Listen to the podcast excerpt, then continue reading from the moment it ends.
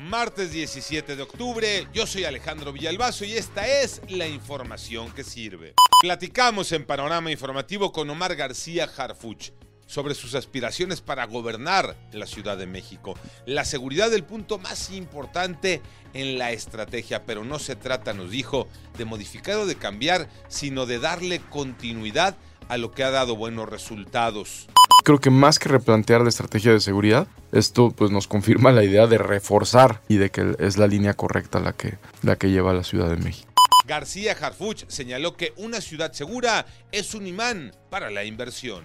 La seguridad pues trae una reactivación económica siempre. Siempre que hay seguridad hay estabilidad. La estabilidad pues trae esa reactivación económica. La seguridad atrae mayores inversiones que benefician a todas las clases sociales. ¿Y por qué hago la existencia de a todas las clases? Porque es una ciudad muy amplia, es una ciudad plural. El robo de gas LP se ha convertido en bomba de tiempo. Iñaki Manero. Gracias Alex, el dato es por demás preocupante. En tan solo dos años, el robo de gas licuado del petróleo, mejor conocido como guachigas, ha crecido hasta 300%. Es un grave problema, pero hay otro. El gas que se está robando lo compran fondas, tortillerías, comercios en pequeño y muchas casas del Valle de México. Lo venden a precios más bajos y por eso se opta por comprar este gas licuado de petróleo. Vamos con María Inés Camacho y evita comprar robado.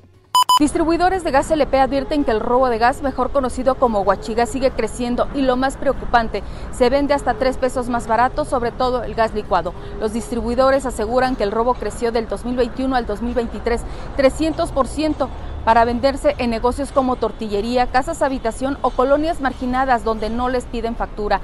También denuncian que los grupos criminales les exigen desde 500 pesos diarios hasta 3 mil pesos al mes para dejarlos vender. Jiménez con J o con G, ese es el dilema de Jaime Lozano. México contra Alemania, Tocayo Cervantes.